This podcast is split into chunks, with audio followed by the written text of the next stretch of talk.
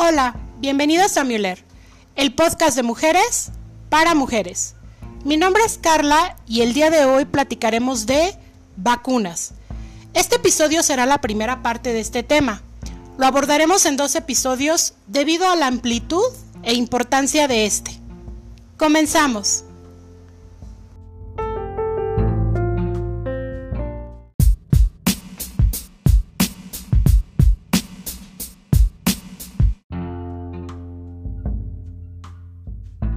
Acompaña la licenciada en enfermería Artemisa del Carmen Rodríguez Morín, quien también cuenta con una maestría en salud pública por la Universidad Autónoma de San Luis Potosí y cuenta con una especialidad en salud pública por parte de la UNAM. Ella labora en el Instituto Mexicano del Seguro Social, IMSS, y también forma parte del profesorado de la Universidad de la Cruz Roja Mexicana, Delegación San Luis Potosí. Maestra, bienvenida. Un gusto que me acompañe, Müller. ¿Cómo está?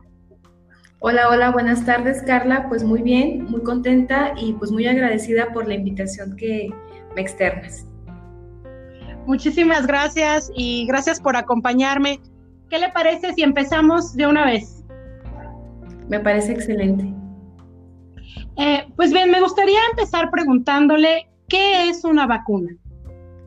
Mira, una vacuna es una preparación biológica eh, o un compuesto biológico eh, que su función principalmente eh, va a ser generar inmunidad o cierta respuesta sobre cierta enfermedad de tipo infeccioso en los seres humanos o en las personas. Cuando hablamos de inmunidad, hablamos de esa respuesta que ejerce el mismo organismo como mecanismo de defensa para esos microorganismos que nos van a causar pues estas enfermedades infecciosas. Se hablan desde bacterias, virus, etcétera. Específicamente eso. En México, ¿desde cuándo se empezó el programa de vacunación y en específico el esquema de vacunación, maestra? Mira, dentro de los antecedentes que se remontan eh, para la introducción de las vacunas en nuestro país, tenemos que desde el año 1804 aproximadamente eh, fue la primera ocasión que se introdujo eh, pues una vacuna, un biológico específicamente contra la viruela, que era una de las enfermedades que aquejaban eh, en aquel entonces. Conforme ha evolucionando el tiempo o hemos pasado esta línea de tiempo, para 1900, 1912, eh, a través del Consejo de Salubridad, el doctor Eduardo Lisiaga fue uno de los precursores precisamente para implementar todas esas acciones de tipo preventivas a través de la vacunación en nuestro país. Por supuesto que son modelos adaptados de otros países o de toda esa evidencia científica, pero que ya a partir de ese momento o de esa época eh, se empezaban a utilizar ya desde los puestos fijos de vacunación, eh, se empezaban a hacer brigadas también, sobre todo pues para acceder a toda la población y evitar específicamente pues que enfermaran por eh, estas enfermedades. Principalmente fue la viruela, ya a partir de 1931 en adelante se empieza a crear de manera formal el esquema de vacunación, que si bien es cierto, eh, ha evolucionado también. Empezamos eh, al inicio con dos vacunas, cuatro vacunas o cuatro biológicos, hasta la actualidad que se compone nuestro esquema de pues 11 vacunas. ¡Wow! ¿Por qué es importante vacunarse? Es muy importante vacunarse porque eh, es nuestra primer defensa contra estas enfermedades. Claro, no dejando a un lado eh, pues nuestros estilos de vida saludables que son complementos de las vacunas, yo siempre lo, he mencionado, pero la vacuna siempre nos va a crear esa respuesta inmunológica que ya hemos mencionado anteriormente. Es como la primer eh, batalla que va a ser nuestro cuerpo sobre todo para estos eh, agentes o estos microorganismos que nos pueden causar enfermedades, que nos pueden dejar secuelas de tipo permanente o incluso pueden causar hasta la muerte. ¿Cómo es que México elige el esquema de vacunación que hoy en día se encuentra en nuestras cartillas nacionales? Mira, México tiene, eh, es importante mencionarlo, que es el, tiene el mejor esquema de vacunación actualmente a nivel mundial. Sin embargo, eh, no se debería de considerar como un logro ¿Por qué? Porque eso significa que tenemos todavía enfermedades que no hemos podido erradicar, que todavía persisten, a lo mejor ya no se presentan de manera eh, súbita como hace muchos años, pero aún así persisten. Los esquemas de vacunación se eligen de acuerdo a las enfermedades que eh, surgen en cada, en cada país. Entonces, en este caso, hablando de México específicamente, son enfermedades que tienen sus inicios desde la época, eh, desde, la conquista, desde que llegaron los españoles hasta la actualidad, y que son enfermedades que no se han eh, desaparecido por completo, sin embargo, se han podido controlar. Así surgen los esquemas de vacunación. Eh, el día de hoy nos enfocaremos en los infantes, niños y en nuestro segundo episodio platicaremos acerca del esquema de vacunación en adolescentes, mujeres adultas, hombres, mujeres embarazadas y el adulto mayor. Maestra, me gustaría que nos platicara acerca del esquema de, de vacunación en ellos. Primero para los infantes, es decir, aquellos de 0 a 2 años de edad. ¿Cuáles son las vacunas con las que deben de cumplir? Bien, mira, dentro de las principales vacunas que se deben de eh, aplicar de manera inmediata a, todo menor de dos años, al nacer iniciamos con la vacuna de la BCG, que es una vacuna eh, llamada bacilo de Calmet-Guerin. Esta vacuna específicamente nos va a proteger al menor al nacer, sobre todo para eh, evitar que adquiera tuberculosis miliar y meningia. Es importante que aquí esta vacuna no protege contra la tuberculosis pulmonar. Sin embargo, si el menor está expuesto a este tipo de enfermedad, va a evitar la misma vacuna que no se complique a nivel cerebral y el menor pueda ocasionarle eh, alguna discapacidad o alguna meningitis o posterior la muerte. La siguiente vacuna que se aplica al menor pues es la vacuna de antihepatitis B. Esta se aplica al nacer, a los dos meses de edad y a los seis meses de edad. La vacuna de la hepatitis B eh, también es importante mencionarlo, sobre todo se le aplica al menor para protegerlo por eh, la vía de transmisión, en este caso es vertical, sería de la, de la madre al hijo. La madre a lo mejor puede estar expuesta eh, a formas de adquisición de la hepatitis B, porque es una enfermedad que se adquiere a través de eh, utilización de drogas intravenosas, eh, prácticas sexuales de riesgo, entonces se protege al menor contra esta vacuna. La siguiente vacuna al menor es la vacuna pentavalente celular, que se aplica a los 2, a los 4 y a los 6 meses de edad. Protege contra cinco enfermedades principalmente, difteria, tosferina, tétanos, haemófilos influenza tipo B y el virus de la polio. Ahora, actualmente, ya se va a sustituir esta vacuna pentavalente. Lo menciono porque eh, incluso la Secretaría de Salud ya está empleando esta nueva vacuna que se llama hexavalente a celular. ¿Cuáles son los componentes? Exactamente son las mismas eh, dosis de aplicación, 2, 4 y 6 meses. Pero aquí hablamos que ya va a proteger específicamente contra difteria, tosferina, tétanos celular, eh, el hepatitis B, Haemophilus influenza tipo B y el virus de la polio acelular. Ok. Eh, la siguiente vacuna también se aplica al menor, pues va a ser la vacuna antirrotavirus para enfermedades gastrointestinales causadas por rotavirus que se aplica a los 2, a los 4 y a los 6 meses de edad en el Y a los 6 meses ya se inicia un refuerzo contra la vacuna eh, antiinfluenza, que es la vacuna que se aplica en la temporada de otoño-invierno. Entonces, al menor también de dos años se le va a iniciar pues este esquema de vacunación. Se inicia a los 6 meses eh, con una primera dosis al mes, que sería los siete meses de edad, una segunda dosis y un refuerzo cada, cada año, cada temporada invernal. Ahora, cuando cumpla un año de edad o a los 12 meses, se le va a eh, administrar la vacuna triple viral, que es contra sarampión, rubiola y parotiditis, con un refuerzo a los 6 años de edad. Y eh, la vacuna, perdón, faltó la vacuna antineumocóxica, que también contra enfermedades respiratorias causadas por neumococo, que se aplica a los dos a los cuatro meses de edad con un refuerzo al año. Principalmente eh, para el menor de dos años, pues serían esas, esas vacunas. ¿Cuáles son las recomendaciones generales que tenemos que tener en cuenta a la hora de llevarlos a vacunar? ¿Qué información es importante comunicar al servicio de salud? Es importante, primero, que la población eh, no tenga oportunidades perdidas de vacunación. Muchas veces, a lo mejor por los tiempos de los padres, eh, por el acceso que a lo mejor no puede ser de manera inmediata a los servicios de salud, eh, no se puedan llevar a cabo estas prácticas. Sin embargo, como recomendaciones, pues bueno, de primera instancia, el menor debe de contar con su cartilla.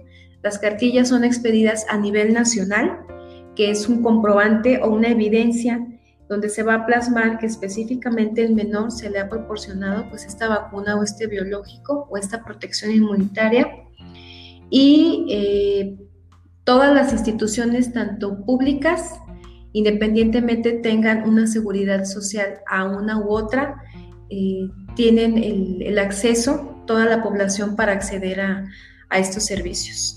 Es importante terminar las dosis de vacunación, es decir, si le colocan a un infante una dosis de pentavalente a celular, ¿es necesario las otras dosis? ¿Por qué? Así es.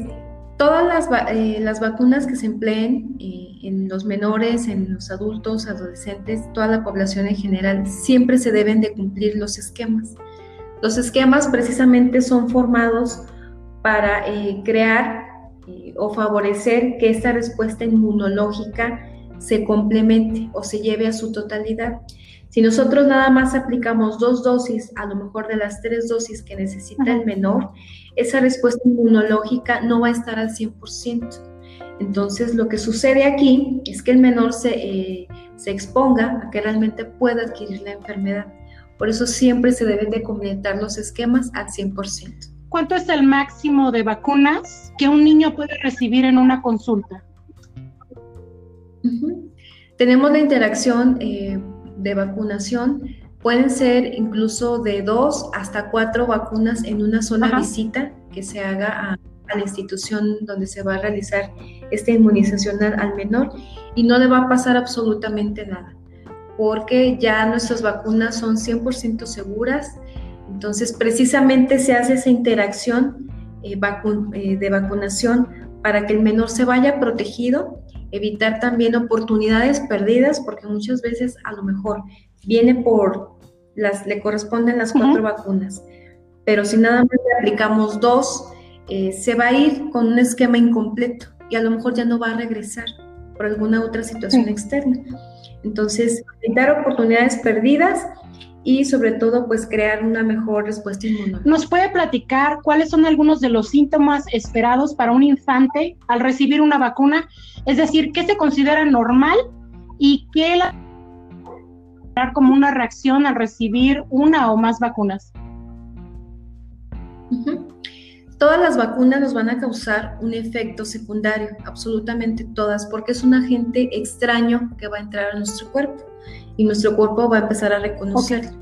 Dentro de los signos y síntomas eh, pues generales que, que, puede presentar en este caso el menor, puede ser aumento de la temperatura corporal, regularmente no excede los 38 grados centígrados, a lo mejor es una febrícula, por así decirlo, eh, irritabilidad también puede presentar, hay vacunas que también nos pueden causar un poco de adinamia, eh, anorexia, que quiere decir que el menor no quiera comer en ese momento, pero son lesiones que no sobrepasan las 24 horas como respuesta sistémica. Como respuesta local puede haber, eh, si se aplica eh, ya, ya sea vía intramuscular o subcutánea, puede causar alguna lesión como enrojecimiento, induración, eh, o que se sienta como calor al tacto y eso es una respuesta normal. Ok. ¿Y cuáles son los signos y síntomas a los que tenemos que estar alertas si es que el infante eh, los presenta y tendría que ir a una atención médica? Bien, Dentro de la sintomatología que se podría considerar como eh, pues de gravedad o de alerta, podría ser aumento ya de la temperatura corporal por encima de los 38 grados, pero que ya haya sobrepasado el tiempo esperado de la respuesta, es decir, más de 24 horas, eh, alteración del estado de conciencia, eh, sobre todo. Yo creo que serían los, los principales síntomas de alerta. Okay. Eh, ¿Nos podría platicar ahora del esquema para los niños de dos años hasta los 11 años de edad? ¿Cuáles son las vacunas que se tienen que complementar? Mira, para los dos años de edad, en realidad iniciamos el complemento a partir de eh, el año, un año seis meses o a los 18 meses, con un refuerzo de lo que es la vacuna eh, pentavalente celular. Ya posterior a los cuatro años vamos a aplicar un refuerzo de la vacuna DPT, que es un complementario de las primeras dosis de la vacuna pentavalente o hexavalente celular, principalmente. Y como mencionaba anteriormente, a los seis años, pues un refuerzo de la vacuna triple viral, que si bien la aplicamos al año, a los seis sería un refuerzo eh, inmediato. Y ahora eh, tenemos ya la, implementación de la vacuna del virus del papiloma humano, sobre todo para los escolares o las niñas escolares, que se inicia la, vacunación a partir de los nueve años de edad, de los nueve hasta los once años. De edad. Excelente. Las vacunas de refuerzo anual, como la influenza, son importantes, maestra. ¿Qué pasa si se administran año con año? Mira, todas las vacunas que requieren un refuerzo eh, adicional, en este caso, que son las que se ofrecen en las semanas nacionales de salud, en las semanas de, salud pública o las que son de temporadas de, campaña, como en este caso influenza, otoño-invierno, es importante eh, seguirse revacunando año con año. ¿Por qué? Hablando específicamente de la vacuna de la influenza, la cepa o la composición del virus es eh, en lo que se fabrica la vacuna cambia, cada año es diferente, porque eh, los virus tienen esta transformación de acuerdo al clima, a la estación, entonces sí eh, es diferente. A lo mejor la, la cepa del año pasado no me va a proteger contra este año. Este año va a ser otra completamente diferente. Y entre más nosotros hagamos esa revacunación de manera anual, pues eh, favorecemos a que nuestra respuesta inmune eh, pues sea un poco más eh, fuerte y evitar enfermar. Ok. Maestra, quisiera que me platicara qué sucede si un niño o un infante tiene un proceso infeccioso y está recibiendo tratamiento médico como antibiótico. ¿Pueden ser vacunados o es más prudente esperar a que termine este tratamiento y después ir a vacunar?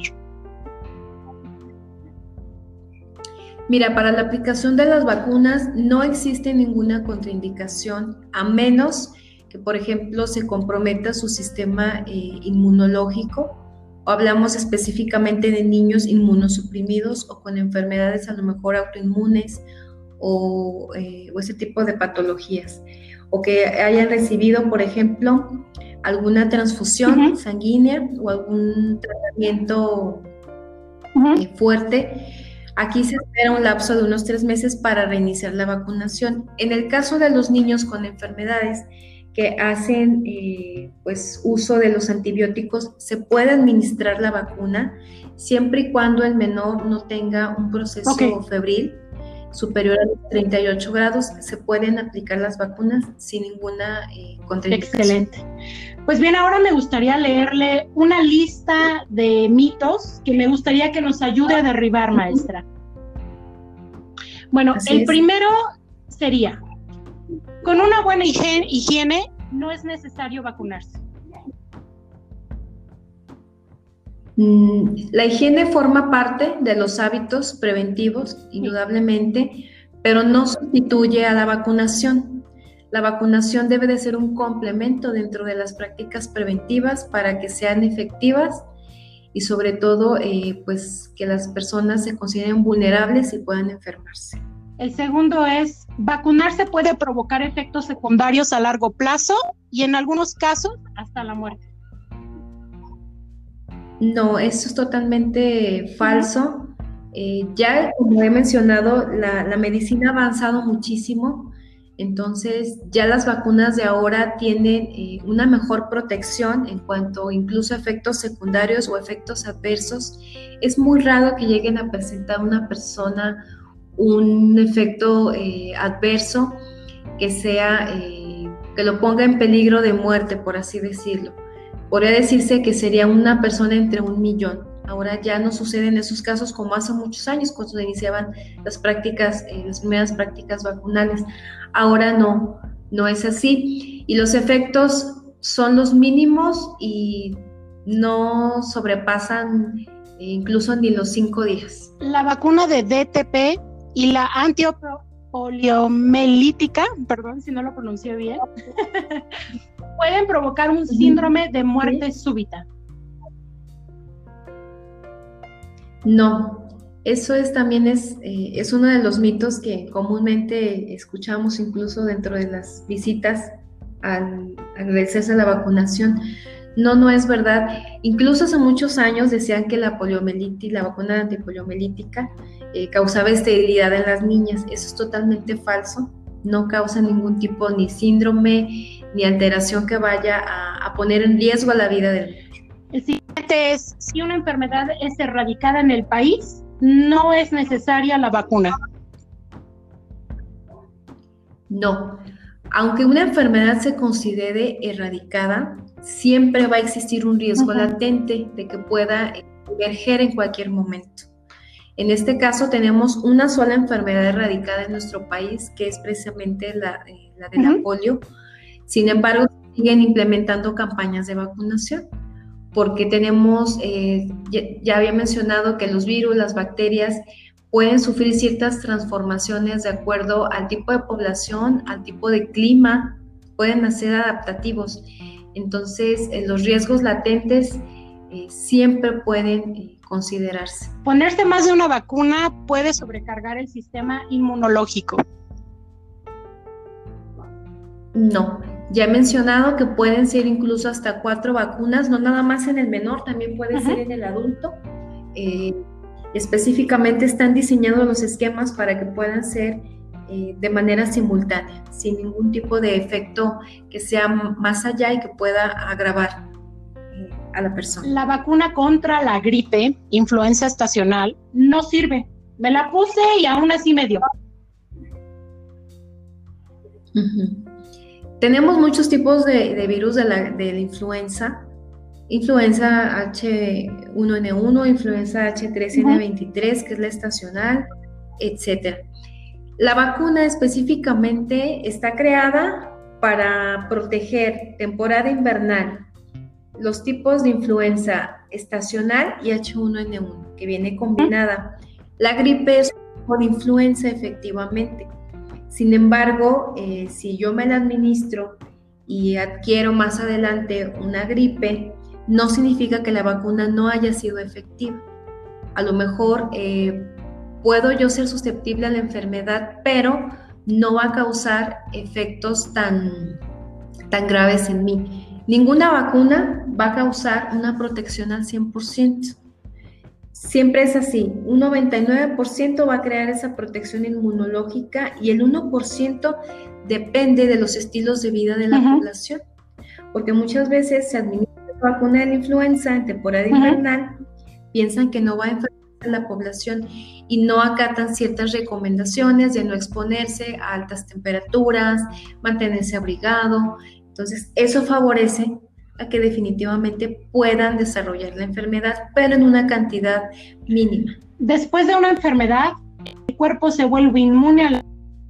Esto es mejor que vacunarse. Efectivamente, eh, el cuerpo crea una memoria inmunológica. Sin embargo, eh, es importante seguirse vacunando porque no sabemos si realmente puede haber una reactivación de esa enfermedad o que la persona que haya estado expuesta ahora desarrolle con más letalidad esa enfermedad. Las vacunas contienen un metal y eso es peligroso para la salud. No, no contienen mercurio. Las vacunas se crean a partir de virus, bacterias, ya sean vivos o atenuados. Vivos quiere decir que eh, ahí está tal cual y va a crear esa, se hace un proceso de ingeniería genética para el desarrollo de la vacuna y va a crear una inmunidad. Atenuados, pues es que son virus que están, unos pueden estar muertos u otros como eh, atontados, por así decirlo. Pero eh, son sustancias que a base de ingeniería genética no son eh, dañinas para las personas. Es decir, al contrario, van a hacer que ese efecto sea mucho mejor y van a proteger a, a la población. Y por último, las vacunas causan autismo. No, ninguna vacuna va a causar ninguna otra patología, ninguna. Las vacunas es, es importante mencionar que es un medio de protección contra enfermedades, sobre todo infectocontagiosas, que son las que nos pueden aquejar eh, comúnmente ahora en nuestro país. Pero ninguna vacuna va a crearnos un efecto eh, que pueda ser dañino o que nos pueda dejar una secuela de tipo permanente a la persona. Ya lo he dicho, ahora eh, tienen una mejor estructura, una mejor composición, la medicina ha avanzado demasiado, entonces ya son más tienen una mejor protección que a comparación hace muchos años cuando estaban en, experimentación. Ahora no es así. Ninguna vacuna va a causar ninguna enfermedad. Muchas gracias por ayudarme a derribar estos mitos. También me gustaría preguntarle, para recibir vacunas, ¿es necesario ser derechohabiente de alguna institución como lo es